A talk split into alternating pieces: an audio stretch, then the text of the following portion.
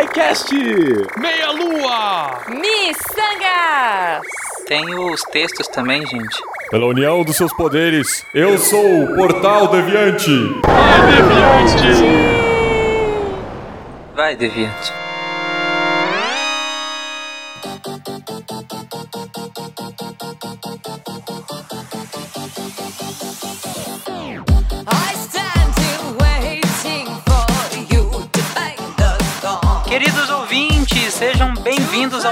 16 República Deviante, eu sou o Tarek Fernandes e compartilho este ambiente com os representantes da Casa SciCast, da Casa Meia Lua e da Casa Missangas. Apresentem-se, pessoas. E aí, gente, aqui é a Vanessa da Casa da Delícia mais deliciosa desse mundo, Casa Meia Lua. Ai, que delícia, cara!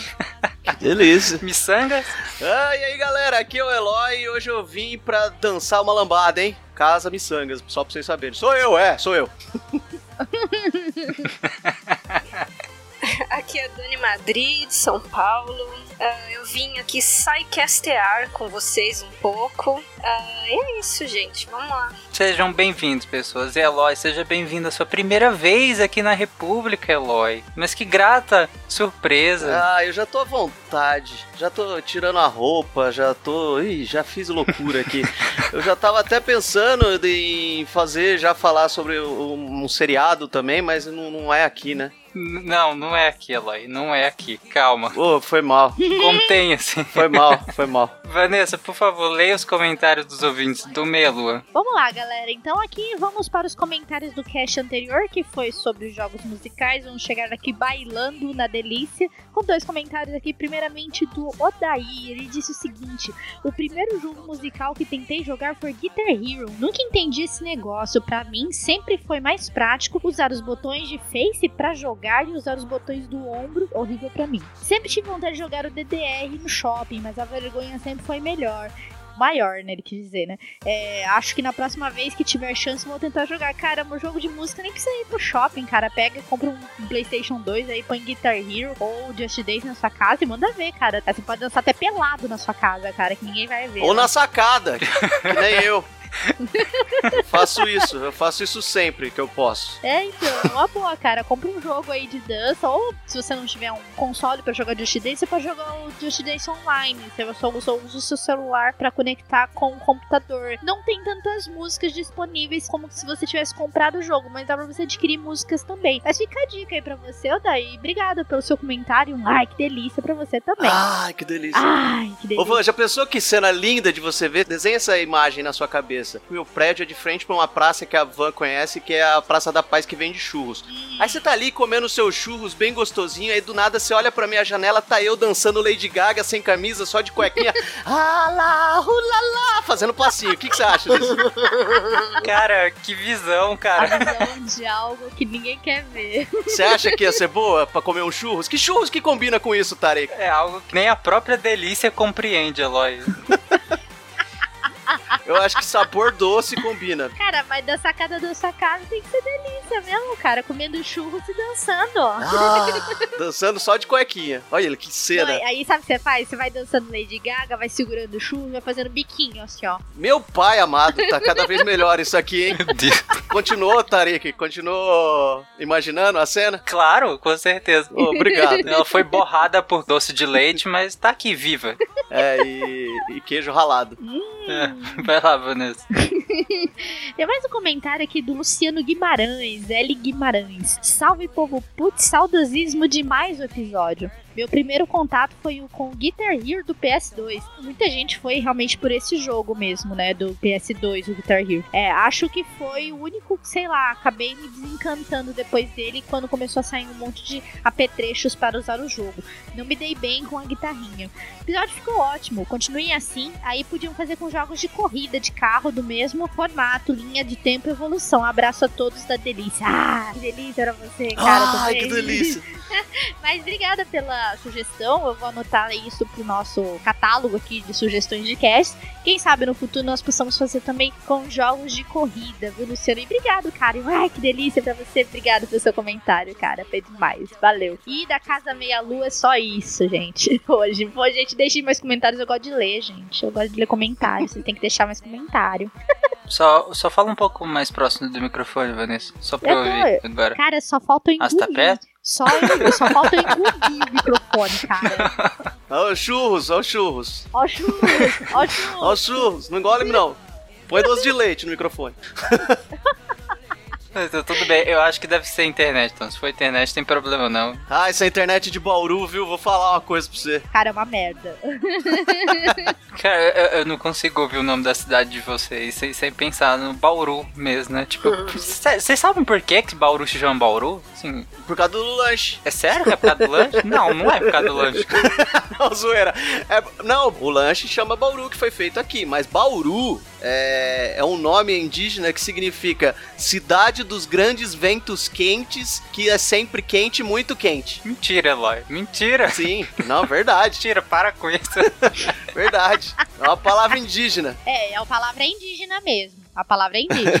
que significa grande lanchão. Não, esse negócio de palavra indígena é uma mentira. Não é não? Toda vez que ninguém sabe, fala que é indígena. Eu lembro de um amigo meu da faculdade, ele é de Porangatu, que é uma cidade do interior de Goiás. E aí um dia eu perguntei de onde vinha esse nome. Ele falou que era porque um cara parece que tinha guerreado com a tribo, sei lá. E aí ele falou que era Porangatu. Angatu seria o nome da Índia. E aí virou o nome da cidade Porangatu, velho. Não, mentira.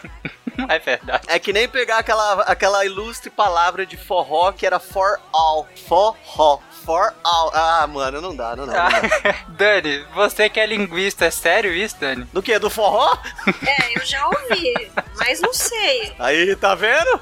Eu não sou ciência, mas tô aí. Na verdade, se eu for comentar isso, eu tenho que comentar um- por um outro aspecto aqui das minhas coisas, que é a música. Quando a gente pensa na escala modal utilizada para a maioria das músicas, principalmente assim do Nordeste e tal, é um modo mixolídio de música, que é um tipo de escala, né? Uma escala cultural dos modos gregos, não necessariamente referente à Grécia. É uma convenção, como isso foi chamado. E tem realmente muito parentesco com melodias europeias da, da Renascença, da música em galego-português. Faz algum sentido. Se a gente pensar musicalmente falando. Agora, um que eu adoro é a coisa do que o meu pai sempre falou. Meu pai é imigrante italiano, né?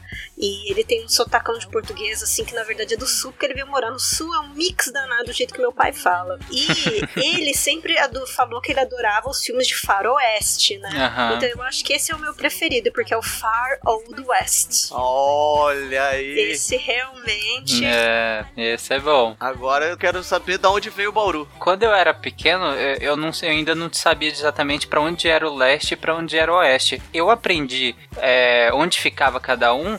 Porque eu sabia que faroeste é far of- oeste. Então, se, se eles tinham colonizado os Estados Unidos da costa leste pra costa oeste, então o oeste ficava naquele sentido. Foi assim que eu aprendi pra onde ficava o oeste. Nossa, do jeito mais difícil possível, né? Do jeito mais louco possível. Fala a verdade, Tarik. Custava pegar uma bússola de plástico. Pois é, né? Você só lembra por causa do filme Wild Wild West, aquele filme lindo com o Will Smith. Nossa. Eu sei, você fala que você gosta dele. Claro. Ô, castigo. Com certeza. Ele contou pra mim um dia, ele falou: Nossa, cara, você lembra daquele filme do Smith? Quando eu era pequeno, eu assistia direto. Ok, depois dessa divagação maluca, vamos todo mundo desligar o videogame. E agora nós vamos pra República da Nicarágua. Eu digo, vamos pra área do Missangas com o Eloy. Eloy, por favor, leia os comentários dos miçangueiros. E vamos lá, gente. Foi o Missangas aí, Missangueiro do Futuro, com a nossa querida convidada Aninha, lá do Pode Programar. E eu acho que ela fez uma, uma campanha aqui no, no- nos comentários, Tarik? Porque apareceu vários aqui depois.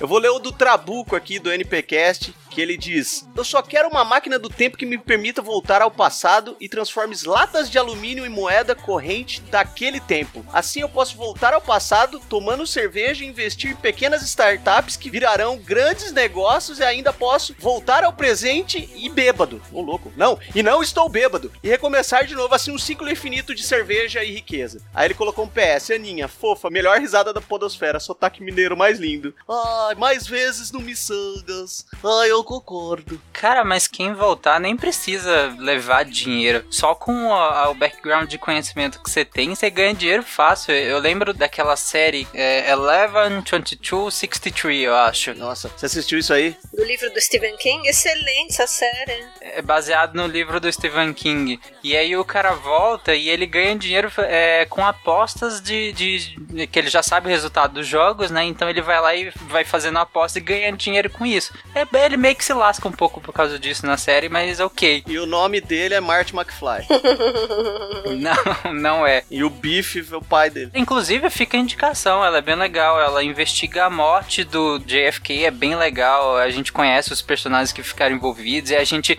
A série é um grande IC também, olha aí, fazendo propaganda do contrafactual. É, ela é super contrafactual, é. Exatamente, porque em vários momentos você vai pensando, cara, e se ele não tivesse feito isso? E se ele tivesse feito aquilo? É muito legal a série. Cara, sobre viagem no tempo, tem uma coisa muito louca. Eu acho que é um livro, eu não sei se é um livro, se é um o que que é. Eu só, só lembro da história. Que o cara entrava dentro de um, de um açougue, dentro da câmara fria e saía numa data certa, só que de um dia certo, sabe? Só que pra ele viajar no tempo, ele tinha que entrar dentro de uma câmara fria de um açougue. Olha que viagem no tempo boa. Olha, é bem parecido com a série, porque nesse era uma lanchonete. É, então, eu acho que é mais ou menos essa a ideia, cara. Mas, meu, imagina, né? Imaginar também que quando fizeram o De Volta pro Futuro, a primeira máquina do tempo era uma geladeira, né? Então, Ah, é, aí eles ficaram com medo de morrer Né? criancinhas. Mas tá muito triste isso aqui. Vamos ler mais um comentário, então. Vamos lá, vamos lá. Deixa eu pegar aqui mais um.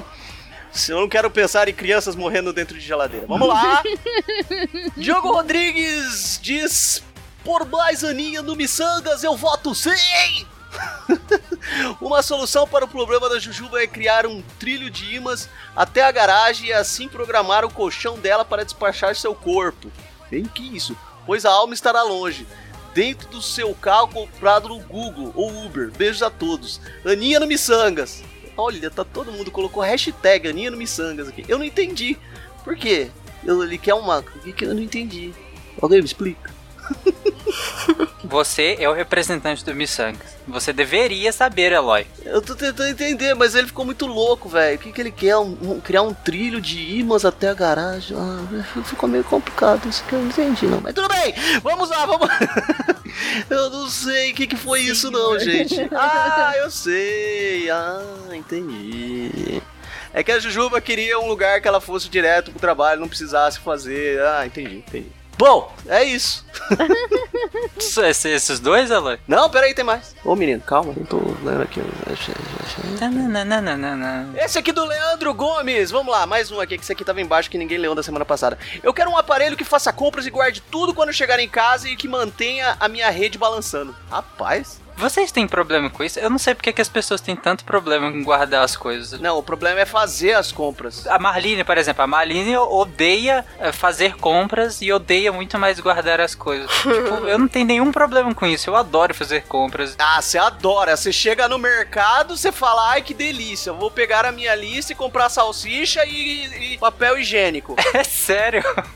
Eu gosto, sério. E olha que eu demoro no supermercado, porque geralmente eu leio a lista de ingredientes das coisas que eu compro. E aí então eu acabo demorando, mas eu justamente porque eu gosto de ir ao supermercado. Cara, a pessoa que menos gosta das coisas tá falando que gosta no supermercado. Você não tem ódio quando a mulher mistura o seu desinfetante com a sua salsicha? Oi?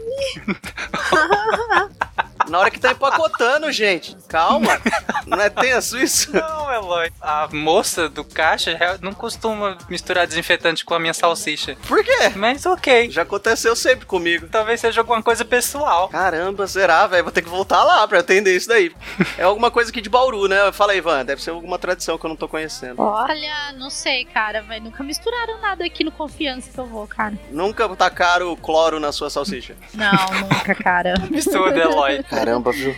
É só comigo mesmo. Vamos lá. É, esse aqui é do Warley FS. É, que é, tá, tá assim o nome dele. E aí, Deviante, sou grande fã de vocês e ouvinte assíduo de todos os podcasts do Feed Deviante. E também sou amigo pessoal dessa pessoa aí, Aninha Elisa, a famosinha da podosfera. Risos. E do seu marido, popularmente conhecido como Mac, de Mequetrefe. Risos.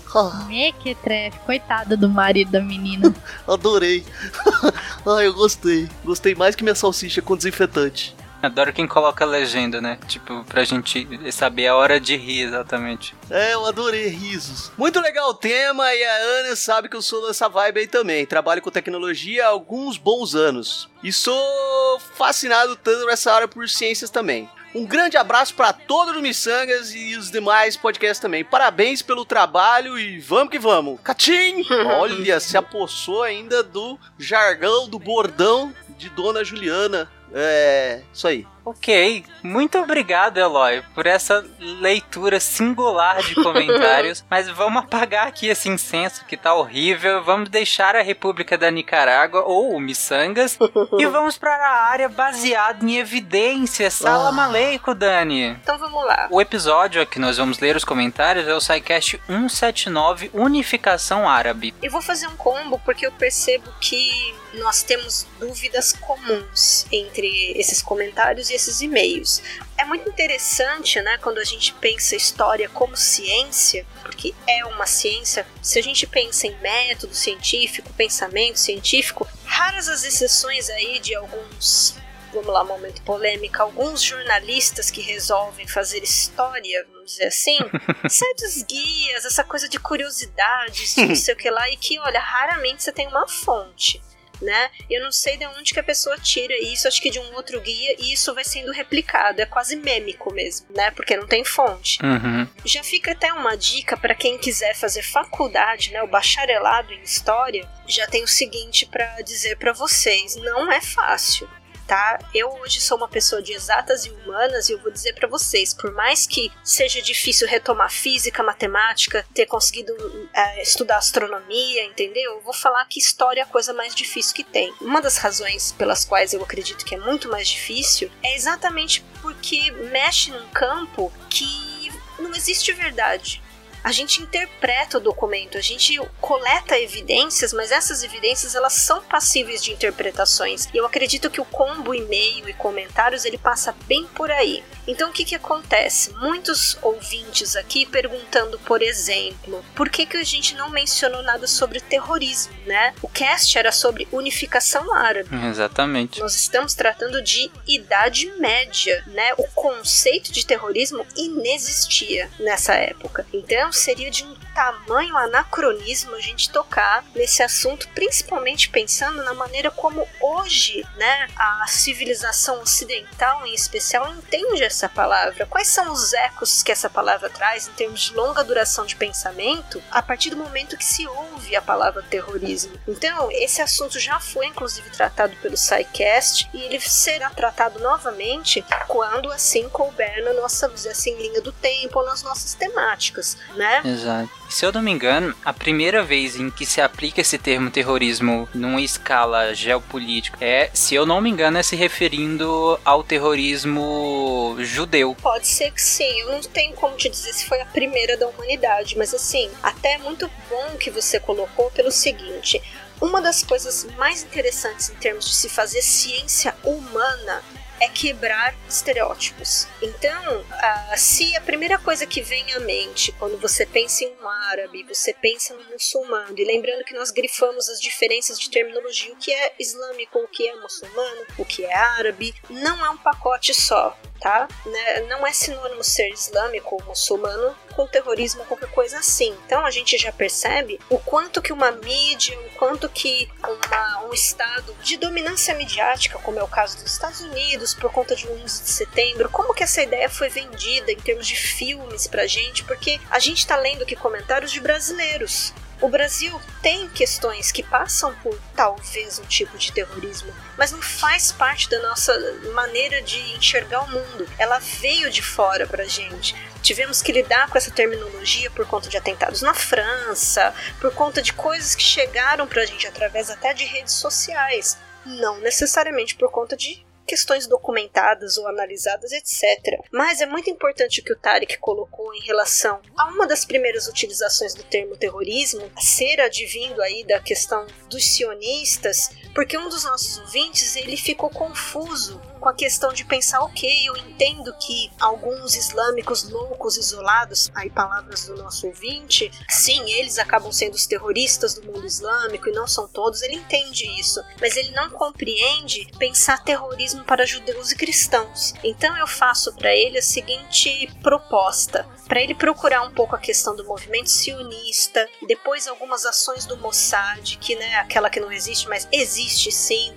Assiste uns filmes aí, por exemplo, um Spielberg, o Munich, não, Munique, tá? É, que mais? Uhum. Em relação ao cristianismo, volta um pouquinho nas cruzadas, mas volta menos ainda no IRA, no Exército Republicano Irlandês. Tá Exato. bom? Então tem muita coisa assim em relação a protestantes e católicos e as seitas então nos Estados Unidos, tá? Tem muita coisa assim que você vai descobrir um mundo até que é muito interessante. É doído, né? A gente se sente assim, nossa, olha a humanidade, né? Mas assim, vale o estudo, né? Até para uma compreensão maior aí da utilização dos termos. Fora isso, uma das questões também que a gente recebeu bastante foram coisas assim que para o historiador, né? Alguns pedidos, por exemplo, como ah, por que não um historiador muçulmano e tal. Isso é uma outra questão que em história não cabe tanto, na verdade, a gente ficar buscando só mini especificações, né? A formação do historiador ela é tão gigante, olha, recomendo que seja mais procurado entender como é estruturado um curso de história. É uma coisa tão ampla, tão difícil, sabe? E no fim das contas, por mais que realmente, olha, seria maravilhoso um historiador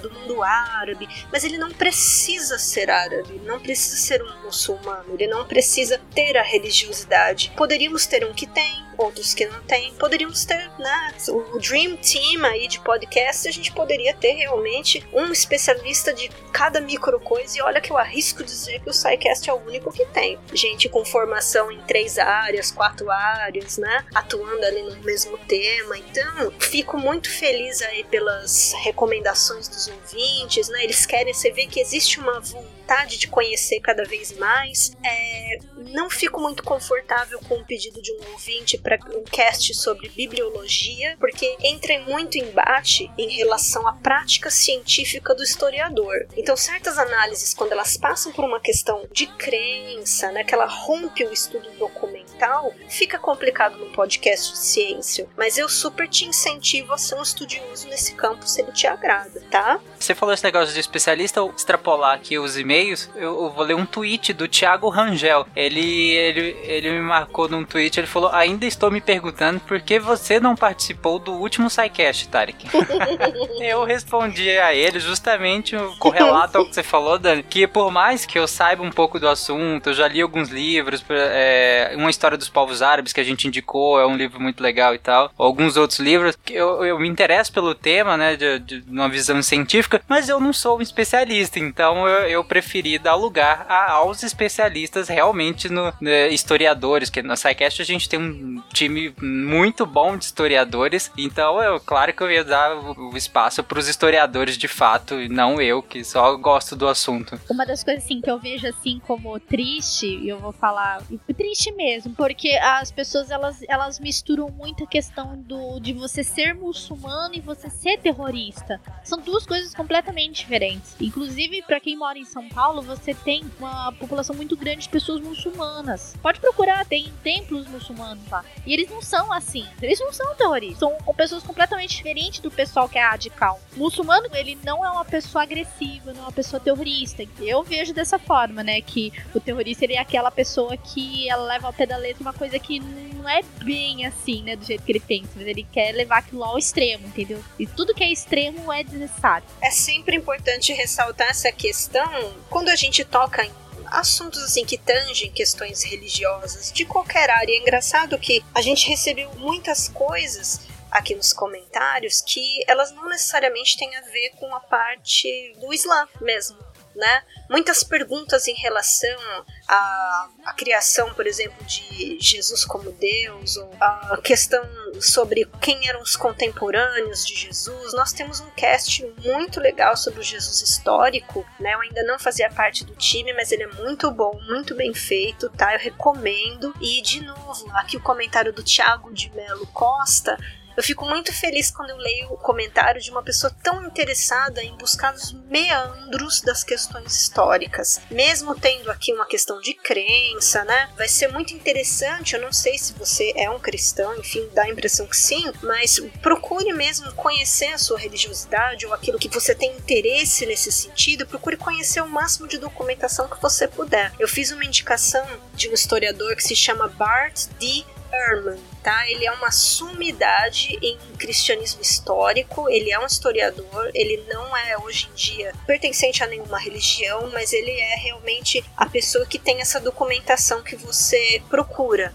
Né, dentro aqui dos estudos que você nos pediu. E para finalizar, é muito interessante também observar o quanto que quando envolve algum tipo de tocante religioso, né, existem muitas interpretações para tudo. Então, é, se as pessoas lidam com a religiosidade, com os textos que elas consideram sagrados como documentos históricos, né, a gente não vai conversar pelo viés da história. Você está conversando com a gente pelo viés da sua crença pessoal. Então, eu não vou usar a metodologia da ciência para falar contigo, né? Um outro campo é um campo que eu não sou especialista, não sou teóloga, né? Não acredito que seja a nossa, inclusive, intenção no podcast. Então, é, recomendo outros textos para alguns dos ouvintes que perguntaram mais das questões teológicas. Aproveitando a deixa, Dani, tem um comentário do, do Márcio José Pedroso Dias, no mesmo post. Ele falou: Excelente episódio, nós, como brasileiros e cristãos, ainda vemos o mundo muçulmano como algo distante e exótico. Parabéns pela iniciativa de trazer um pouco de informação para os ouvintes. Como complemento, recomendo ouvir a segunda temporada do Projeto Humanos, do portal Anticast do Ivan Mizanzuki. Nossa, conheço super. Explica muito do mundo muçulmano, é, da guerra na Síria e da crise de refugiados. É uma pequena maratona de três episódios, mas duvido que alguém vai se cansar. E se prepare para chorar igual uma criancinha no 14 episódio, que é o querido Adam. Eu conheço sim, gente. Muito bom. É, é bem legal também. Assino embaixo o, essa segunda temporada, assim como a primeira foi muito boa também. Essa segunda temporada do Anticast, que tem como temática o mundo muçulmano, né? É, foi muito legal. Ouçam para vocês entenderem como os muçulmanos são vistos aqui no Brasil e lá também, é, entre si, entre cristãos lá, como que eles veem o seu país, como que ele, enfim, é, é um material bem interessante, fica a dica aí, é um material em storytelling bem legal, com entrevistas bem interessantes. Dani, algo mais que você queira destacar? Só para finalizar aqui, para eu não deixar passar um dos e-mails que a gente recebeu, é um dos nossos ouvintes, ele cita aqui um especialista, ele chama ele de Rodrigo Rodrigues, fala que ele é sheik professor de religião em São Paulo, mas ele não nos diz onde ele dá aula, se é numa instituição de ensino ou se é uma questão religiosa de ensino, enfim, né? Mas ele elogia, fala que é uma pessoa super acessível, fala de alguns episódios que ele participou aí, acho que em YouTube também, mas enfim, porque ele o cita, né? Ele acredita que nós cometemos aqui algumas gafes em relação a alguns pilares do islamismo de raiz, né? Então, assim, já pensei no Nutella também, mas enfim. Credo. É, né? Eu, eu detesto avelã e Nutella, gente. Que julguem, Mas isso? tudo bem. Desculpa, mundo, detesto. Ô, louco. Eu prefiro o brigadeiro. É aquela história do bichinho lá, gente. Uma vez, não sei se foi o Átila do Nerdologia, ele explicou. Não foi no Nerdologia, foi em outra coisa dele que eu ouvi. Não é o Nerdcast, também não lembro. Mas ele fala de um bichinho da avelã no chocolate e tal. Eu nunca mais comi avelã, gente. Mas Nutella eu não gosto mesmo, tá? Desculpa, mundo. Eu passo Nutella no bacon e no corpo. Nossa, eu Ô, fiquei com desculpa. medo do que vinha de passa Nutella. Acho que eu ando ouvindo muito decrépitos, porque só pode ser. Vamos lá, gente. Então, finalizando. Ele discute com a gente como nós apresentamos alguns pontos sobre peregrinação, caridade do islamismo. Então eu reforço tudo em relação a filosofias religiosas, a interpretação. Cada qual que escolher uma ramificação dessa filosofia ou interpretação vai acreditar aquela como sendo a verdade para aquele grupo. Então não existe essa de bater o martelo em olha, os pilares do islamismo são e ponto. Não. Como eles foram criados lá atrás, entendeu? Pensados pelo Mohammed, ou depois, posteriormente, lembrando que Mohammed não registra por escrito, é registrado posteriormente. Então, gente, existe sempre adulteração de tudo, tá? Para começar. Entendam que toda vez que alguma coisa é registrada, ela vai passar por algum tipo de alteração. Às vezes por uma mudança de língua, dialeto, que seja. Então, é, não existe gafe ou não gafe, bater martelo ou não bater martelo em relação a algo que é filosófico, subjetivo e ou religioso, que passa pela crença.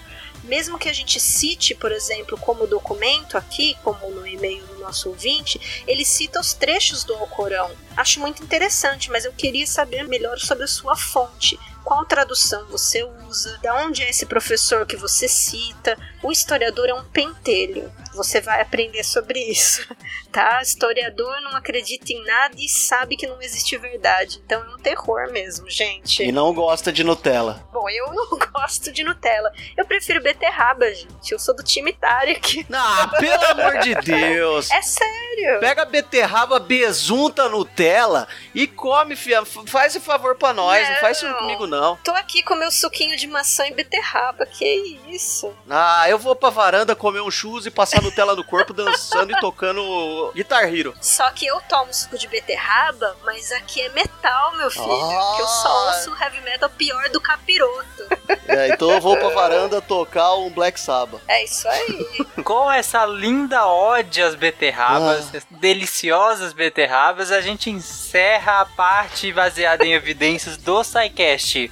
Mas agora vamos sair da nossa área aqui, vamos para a área comum do Deviante. Eu vou ler um e-mail do Contrafactual. Olha! Nosso ouvinte ele fala: Saudações romanos. Uma correção: o cristianismo não é contrário ao escravismo. Existem passagens na Bíblia dizendo que escravos devem obedecer seus senhores. Ele poderia perfeitamente ser usado por Roma. O único problema são as passagens que fazem críticas diretas ao Império Romano, que teriam de ser suprimidas. Uma consideração importante que foi ignorada: a nossa matemática moderna é dependente profundamente da influência árabe, que trouxe o conhecimento dos indianos. Sem os algarismos e a álgebra, não teríamos equações, fórmulas, plano cartesiano que revolucionaram as ciências. A engenharia romana baseada exclusivamente na geometria e no empirismo provavelmente estaria em desvantagem confrontadas com as técnicas de cálculos orientais. Para ocorrer as grandes navegações é necessário surgir a trigonometria e instrumentos de precisão para medição de tempo e posição dos astros. Na nossa linha temporal, isso surgiu no mundo árabe. Eu acho que podemos supor que isso também ocorra nessa linha alterada, porém por outros motivos, já que os sassâmidas não podem navegar o mar romano, provavelmente nome do Mediterrâneo. Teríamos então um reino ou vários reinos árabes assumindo o controle dos mares, cedo ou tarde os romanos teriam que correr atrás. Mas agora eu preciso de ajuda dos historiadores para saber como prosseguir com isso.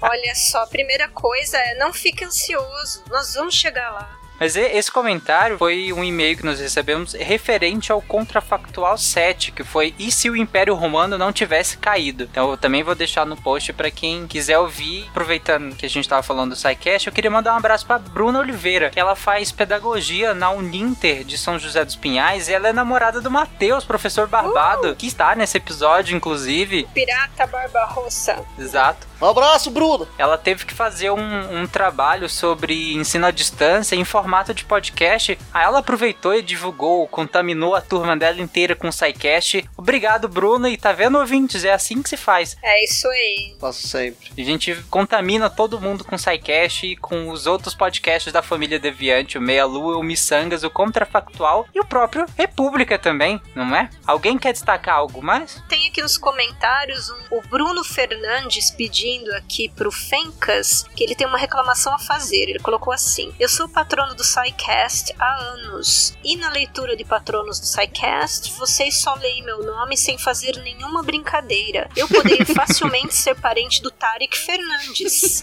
Como vocês vão Claro. saber se não perguntarem? Olha. Exato. Então, oficialmente, ah, rufem os tambores, toquem Beethoven, o que for. Vamos perguntar formalmente. Bruno Fernandes, você é parente do Tarek Fernandes? Ai, desse momento. Tá, tá, tá.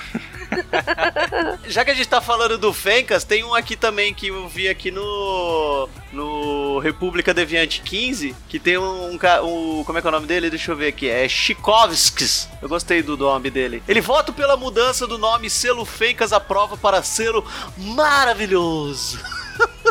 Alguém aprova? Só queria falar isso, obrigado. Juntou a entonação do Delícia com o maravilhoso do Fencas e deu nisso, né? Deu, deu, é o maravilhoso. ok, pessoal. O próximo República vai ser será em live, então prestem atenção nas redes sociais. Pra quem é patrono do SciCast e patrono do, do Missangas também, Expecto vai receber patrono. com antecedência uma mensagem avisando. Quem é patrono do Meia Lua também vai receber com antecedência uma mensagem ah, no WhatsApp avisando da live do, do, do próximo República. Mas fiquem atentos, provavelmente será na outra segunda, dia 27. Então fiquem atentos às redes sociais e se você não é patrono, seja, Nos ajude. né? Por favor. Peraí, peraí, peraí. Não é ao vivo? A gente não tá live agora? Não, Eloy, a gente não tá ao vivo agora, cara. Caramba, velho, eu tô aqui fazendo um monte Pode de vestir coisa. a roupa, eu vou tirar isso na edição. Ah, não. Não, pra você ver o nível de medo que a gente tem de você, Eloy. Não é ao vivo. Caramba, velho. Ah, eu tô achando que tá. Eloy, eu não tenho medo de você, Eloy. Vem cá, dá um abraço. Ai, obrigado, eu sou uma delícia. Ah, eu vou pra varanda, vê se você me vê daí, Ivan. Eu moro um pouco longe de onde você tá, cara. Vou lá. Mama, ulala. Meu Deus, Eloy, chega! Oi? Ah, parei. Ok, pessoal, com essa linda, deliciosa cena de churros e Eloy dançando gaga na varanda. Se gostaram desse episódio, comentem no post. Se não gostaram, comentem também, indiquem o que não gostaram. E abraço, até semana que vem, pessoal. E não molhe a salsicha na, no cloro, faz mal. Fê Maria.